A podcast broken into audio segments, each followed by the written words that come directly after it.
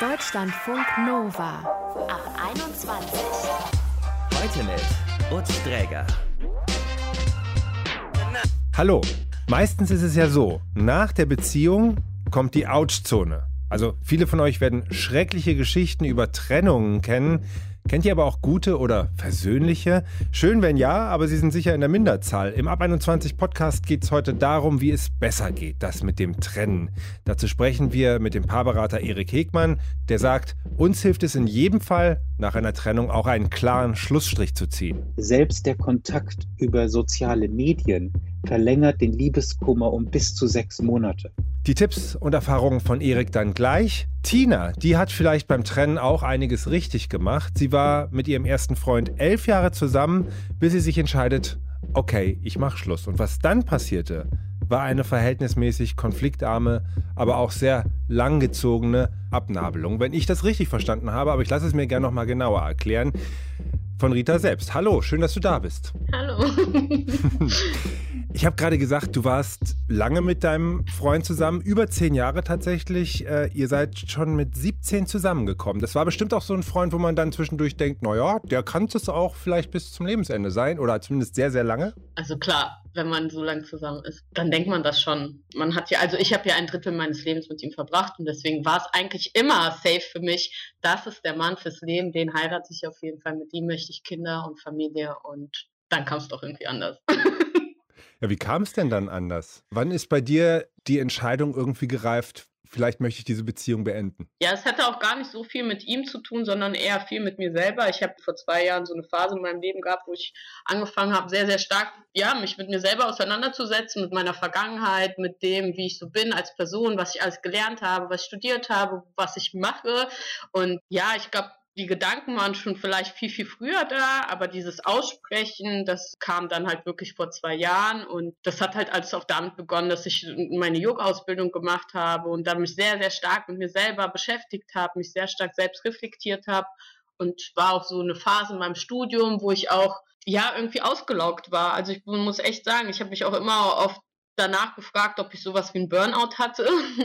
Ich habe eine absolute Leere in mir gespürt und habe dann halt über das Yoga irgendwie mich wieder mit mir selber verbunden und angefangen sehr viel zu reflektieren, mich zu fragen, was will ich überhaupt? Ne? Also ist noch dieses Studium, was ich verfolge, ist das Richtige? Ist die Beziehung wirklich das, was ich will? Was will ich? Und das war dann ja so eine tiefe, wirklich so eine tiefe Sinnfrage, die ich mir gestellt habe. Und so ist es irgendwie alles ins Rollen gekommen. Und dann habe ich das immer mehr und mehr gespürt. Und irgendwann dachte ich mir, boah, ich kann das halt einfach nicht mehr so mit mir tragen. Ich muss es aussprechen. Und habe es ihm dann halt auch wirklich als allererstes gesagt und nicht mit Freunden erstmal gesprochen, sondern mit ihm. Aber du hast es ihm gesagt, heißt das, du hast das sozusagen als Frage in den Raum gestellt, passen wir noch zusammen oder hast du eigentlich da schon ganz klar gewusst, nee, also tut mir leid, aber das war jetzt ein langer, schöner Weg mit dir, der hier endet? Also es war so, dass ich ihn also auch nach wie vor immer noch als Menschen sehr, sehr schätze und ihn auch total gern habe. Es war eher diese Frage, boah, ist es das jetzt? Weil das ist halt mein erster fester Freund gewesen. Und dann kam bei mir halt wirklich so die Frage, okay, verpasse ich nicht doch noch irgendwie was vielleicht im Leben? Und wie ja, hat er, wie hat so er reagiert auf die, wie hat er reagiert? Tatsächlich sehr offen, da bin ich ihm auch sehr dankbar für. Er hat auch gesagt, dass er das total nachvollziehen kann und verstehen kann, weil er ist halt auch älter als ich, also drei Jahre, jetzt auch nicht so viel, aber hat auch selber so gemerkt, dass ich mich in mancher Hinsicht irgendwo distanziert habe und mich sehr stark mit mir selber beschäftigt habe. Und so begonnen. Aber wir, wir waren ja, ja da noch zu dem Zeitpunkt weiterhin zusammen. Mhm. Und wann kam es dann zur Trennung? Wann würdest du das festmachen? Wie lange hat das gedauert? Als es so ausgesprochen war, haben wir, glaube ich, schon so angefangen, sehr viel unser eigenes Ding zu machen. Wir haben sehr viel Zeit allein verbracht oder mit Freunden und so richtig dann gesagt, dass wir uns getrennt haben, war, glaube ich, im Mai 2020. Das war dann so während des ersten Lockdowns. Aber ausgezogen ist er dann Mitte Oktober 2020, ja. Wie ging es dir denn direkt nach der Trennung, also danach und vielleicht im Vergleich dazu einen Monat später? Zu dem Zeitpunkt war es für mich halt noch gar keine richtige Trennung, weil wir ja zusammen gewohnt haben und der Lockdown war ja auch noch präsent und wir haben auch noch sehr viel Zeit miteinander verbracht. Also wir haben nach wie vor miteinander gelebt, uns auch nicht gestritten oder so und versucht, das Beste irgendwie so draus zu machen und Zeit auch irgendwie noch gemeinsam genossen. Aber für uns war schon klar, dass wir getrennt sind. Nach außen hin, glaube ich, waren wir für viele noch nicht getrennt. Also für die Familie sowieso nicht. Denen habe ich es viel, viel später erzählt. Aber in meinem engsten Freundeskreis, da habe ich es dann schon erzählt. Aber ist das nicht auch zum Teil so ein bisschen so eine schmerzhafte Erfahrung, wenn man sich so nah ist und so intim ja nebeneinander lebt quasi und dann guckt man sich zwischendurch so an und denkt vielleicht auch mal an vier Jahre zurück und hat so das Gefühl, das könnte jetzt auch wieder hier in diesem Raum sein, aber Tja. Das war auf jeden Fall da. Auch immer wieder dieser Gedanke, ach, vielleicht schaffen wir es doch, vielleicht bleiben wir doch zusammen, vielleicht ist es jetzt gerade nur eine Phase, vielleicht spielt auch Corona eine große Rolle mit rein. Natürlich gab es auch immer wieder Momente, wo wir uns unfassbar gut verstanden haben, wo man so dachte, boah, ich liebe, also ich liebe ja diesen Menschen irgendwie tief im Innern, weil wir verdammt viel Zeit miteinander verbracht haben und bis heute würde ich sagen, ich liebe ihn immer noch, weil es einfach ein Mensch ist, der mir sehr viel bedeutet und auch sehr viel mit mir in meinem Leben erlebt hat. Aber trotzdem, ich habe es ja zu dem Zeitpunkt schon gespürt und es gab ja Gründe, wieso. Mhm. Aber vielleicht hätte man auch sagen können, okay, wir arbeiten aktiv beide dran, dass wir irgendwie doch aneinander festhalten. Aber ich glaube, so rückblickend betrachtet war es auch wirklich die beste Entscheidung, damit wir beide an uns selber irgendwo noch arbeiten. Ja, in unserem eigenen Leben irgendwie abarbeiten. So. Ihr habt sogar noch einen Urlaub zusammen verbracht.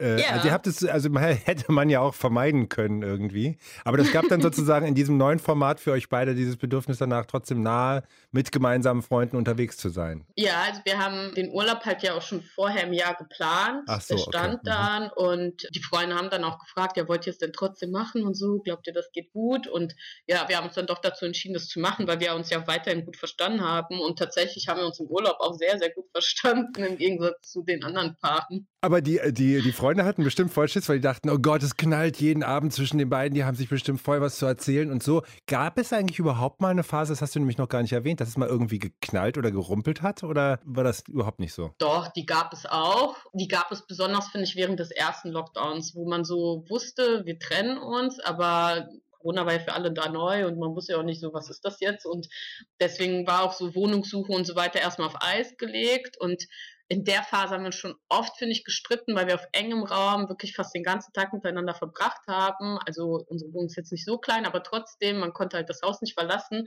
Und da habe ich mir manchmal auch gedacht, so, boah, du, du nervst mich einfach nur. Und also auch so, wie man sich normalerweise als Paar streitet mhm. und dann wieder versöhnt. Mittlerweile ist dein Freund aus oder Ex-Freund ausgezogen. Wie ist euer Verhältnis jetzt aktuell? Also direkt nach dem Auszug hatten wir eigentlich auch relativ viel Kontakt, auch so über einen längeren Zeitraum auch regelmäßig telefoniert, aber ich würde behaupten, das ging sehr viel von mir aus, weil ich es wahrscheinlich auch gebraucht habe. Mittlerweile jetzt so seit circa drei Monaten eher weniger. Also ist jetzt nicht kein schlechtes Verhältnis. Also wir wissen beide voneinander, wenn wir irgendwie uns brauchen, Hilfe brauchen, Rat brauchen, wären wir beide füreinander immer da aber wir sehen uns vielleicht nur einmal im Monat oder schreiben mal kurz bei WhatsApp oder so, hey, wie geht's dir? Ja, und aber eher weniger. Wenn du so über ihn nachdenkst und über euch, hast du da irgendwas im Kopf, irgendeine Perspektive? Ja, also ich sag ja immer, sag niemals nie. Also ich würde niemals ausschließen, wieder mit ihm zusammenzukommen. Ich bin da sehr, sehr ehrlich. Ich finde, wir hatten eine wunderschöne Beziehung, wo beide sich verwirklichen konnten. Aber zu dem Zeitpunkt habe ich einfach gemerkt, dass ich für mich alleine Zeit brauche und alleine meinen eigenen Weg gehen möchte. Und ich hatte keinen Raum in meinem Leben für einen Mann weil vielleicht weil ich auch mich nicht so sehr unterstützt von ihm gefühlt habe zu dem Zeitpunkt und dachte, ja, jetzt mache ich es trotzdem. Also ich mache es, aber dann alleine. Mhm. Weil dann muss ich mich auch vor keinem rechtfertigen. Und wie erklärst du dir das jetzt aktuell, dass so ein bisschen der Kontakt weniger wird? Es war auch eine bewusste Entscheidung, weil ich halt auch, also wir hatten uns tatsächlich auch mit der Perspektive getrennt, dass wir beide unseren eigenen Weg gehen, aber uns weiterhin daten, um zu gucken, ob wir vielleicht noch irgendwie zueinander finden. Aber wie es so ist, datet man ja dann auch doch andere Leute und irgendwann habe ich so gemerkt, boah, nee, das was ist das hier überhaupt? Und dann habe ich ihn halt auch gefragt, so wohin führt das? So, weil ich muss jetzt auch nicht unbedingt beste Freundin mit meinem Ex-Freund sein und alles über mein Leben erzählen. Und dann habe ich gesagt, ich glaube, für mich selber ist es besser, wenn ich mehr Distanz habe. Und ich habe gemerkt, wenn ich mehr Kontakt mit ihm halte, ja, dann will ich auch keinen anderen in mein Leben lassen. Und mhm. dann habe ich so gemerkt, okay, ich muss doch jetzt bewusst mich noch weiter distanzieren um Platz für jemanden anders vielleicht zu schaffen und halt offener zu sein für jemanden neuen. Ist jetzt nicht so, dass ich unbedingt einer Beziehung hinterherjage, aber wenn man ja immer wieder mit einem Fuß in der alten Beziehung ist, dann glaubt man, glaube ich, auch immer wieder daran, ah, da könnte doch wieder was aufflammen. Und ich merke so auch rückblickend betrachtet, wenn ich das alles reflektiere, für mich war es schon ein sehr langer Abnabelungsprozess, aber ich habe mir auch bewusst diese Zeit gegeben, ja, weil es auch eine sehr, sehr lange Beziehung war und für mich war es, glaube ich, auch wichtig, nicht abrupt den Kontakt abzubrechen, weil dann hätte ich wahrscheinlich Herzschmerz gehabt und hätte heulende Nächte verbracht und keine Ahnung was. Und so war es für mich eher, okay, es ist ein wichtiger Mensch in meinem Leben. Ich habe ihn verdammt gern und lieb. Das ist so wie meine Schwester oder so, gefühlt von, vom Beziehungsverhältnis. Und wieso soll ich diesen Menschen von heute auf morgen aus meinem Leben schneiden? Weil das ist ja viel schmerzhafter, als so stückweise den Kontakt weniger werden zu lassen. Und das war für mich die gesündere Variante. Rita, vielen Dank für das Gespräch und deine Offenheit. Ich wünsche euch beiden einzeln und gemeinsam oder wie auch immer, das müsst ihr noch rausfinden, alles Gute. Das werden wir sehen. Danke. Okay. Bis dann, mach's gut. Ciao. Bis dann, ciao.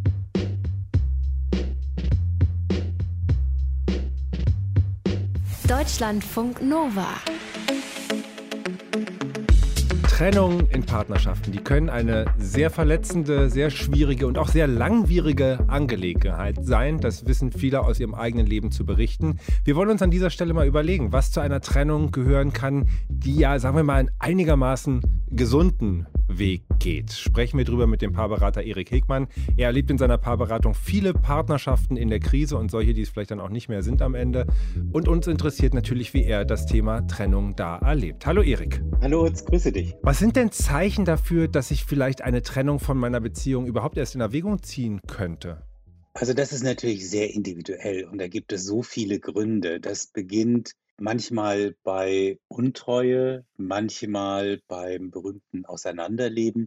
Ich würde es gern zusammenfassen als die Nähe geht verloren. Also die Verbindung der Partner, die verliert sich aus verschiedensten Gründen möglicherweise. Mhm. Und dann suchen sich Menschen, weil so sind wir nun mal gestrickt, die Nähe möglicherweise an anderer Stelle. Und damit das überhaupt funktionieren kann, müssen wir ja das andere dann loslassen. Mhm. Und es ist gar nicht so einfach, vielleicht auch mit diesem Gedanken schwanger zu gehen, dass ich da irgendwie vielleicht das mal in der Partnerschaft ansprechen sollte, ne? dass ich mich vielleicht nicht mehr so nah fühle oder mich woanders hingezogen fühle. Ab wann sollte man das denn richtig ernst nehmen?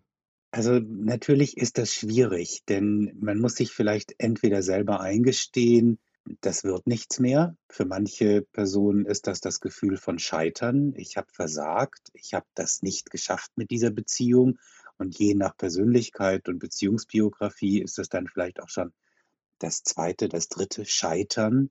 Und das fühlt sich dadurch noch viel schlimmer an. Dann will man den Partner, die Partnerin höchstwahrscheinlich ja auch nicht verletzen. Insofern, die Paare bei mir in der Therapie sagen meistens, wenn sie sich dann trennen, oh, das hätten wir auch schon gut vor ein bis zwei Jahren machen können. Also das heißt, die meisten zögern es heraus, aber, äh, das ist trotzdem keine vergeudete Zeit, weil es ist ja gut gemeint. Und es gibt auch genug Paare, die eben in dieser Zeit der Reflexion es doch schaffen, wieder zueinander zu finden, wieder diese Nähe und diese Verbindung zu spüren. Und dann lohnt es sich vielleicht eben doch etwas länger dran zu bleiben. Mhm. Ja, aber eine wirklich fürchterlich quälende äh, Zeit. Und wenn man das dann ähm, sozusagen verbalisieren will, das irgendwie vermitteln will. Na klar ist jeder Mensch unterschiedlich, aber was hast du, was ist ein Setting, um der Partnerin, dem Partner zu sagen, du, ich glaube, es geht hier auseinander? Mein Vorschlag ist immer, es so zu machen, wie man es sich im umgekehrten Fall selber wünschen würde. Da kann man nicht so grundverkehrt liegen. Was gar nicht geht, ist, denke ich, alles, was mit dem plötzlichen Kontaktabbruch oder auf Neudeutsch Englisch Ghosting verbunden wird. Also das heißt, jemanden ohne Erklärung einfach da sitzen zu lassen und dessen oder deren Fragen laufen dann ins Leere. Mhm. Das ist etwas, was unglaublich belastend ist und möglicherweise auch tatsächlich dieses Urvertrauen eines Menschen grundlegend ruinieren kann. Das sind ich- häufig Personen, Darf ich da ganz kurz Die- mal einhaken? ja. Äh, Erik, deine Erfahrung, Ghosting würde ich jetzt eher so dem Dating-Bereich zuordnen. Ghosten sich, wenn ich das mal so sagen darf, mittlerweile auch langjährige PartnerInnen? Die haben sich schon immer auch geghostet. Der berühmte Satz, ich gehe mal Zigaretten holen und komme nie wieder. Hm. Du lachst, das war jahrzehntelang ein Scherz, aber in Wirklichkeit war das der sogenannte plötzliche Kontaktabbruch, nichts anderes als Ghosting heute auch. Ich habe wirklich in der Therapie Patientinnen und Patienten, die darunter so sehr leiden, dass die kein Vertrauen mehr in eine neue Beziehung, in einen neuen Partner, eine neue Partnerin fassen können.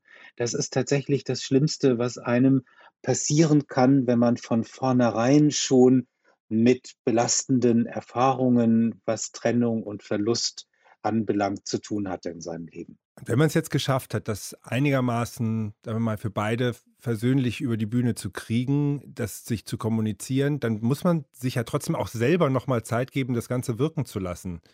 Gibt es da ein wie lange oder gibt es da nur ein ständiges immer wieder Überprüfen der Entscheidung? Weil man ist ja auf jeden Fall auch nochmal zwischendurch ambivalent oder in der Regel ist man das sicherlich.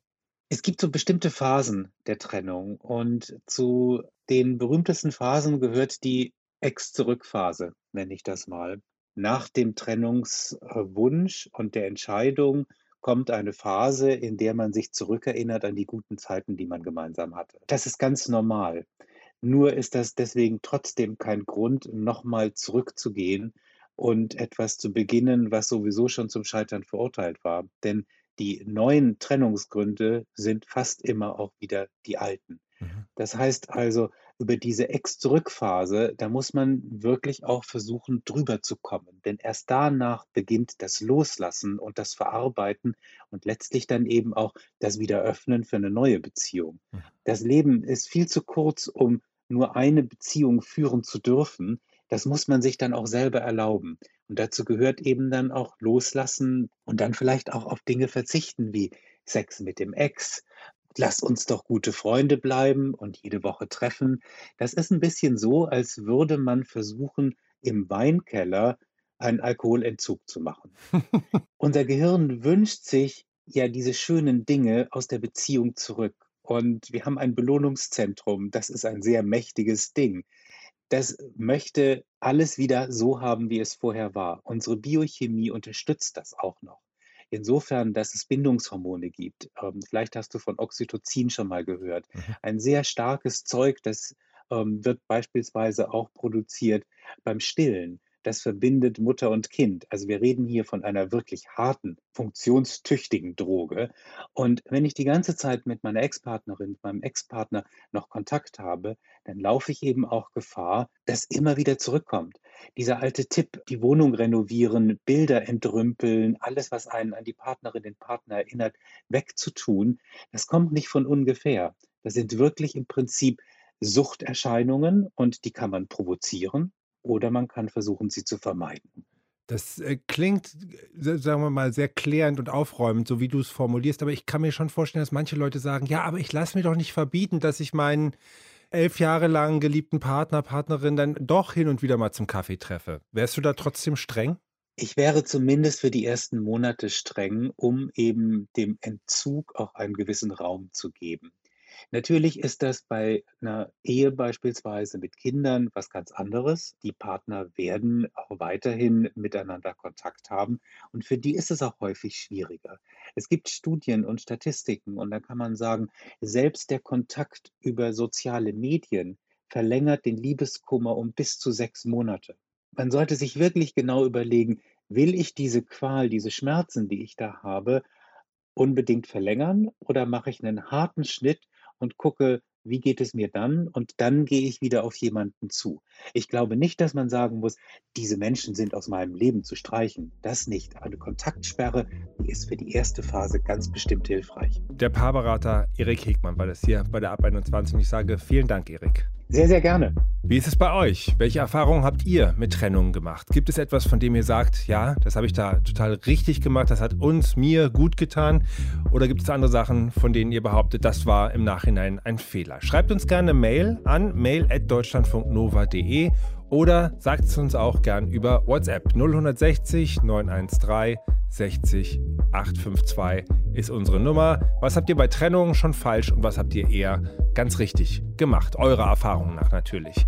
Danke für eure Mitteilung. Mein Name ist Utz Träger. Danke auch fürs Zuhören. Macht's gut und bis bald.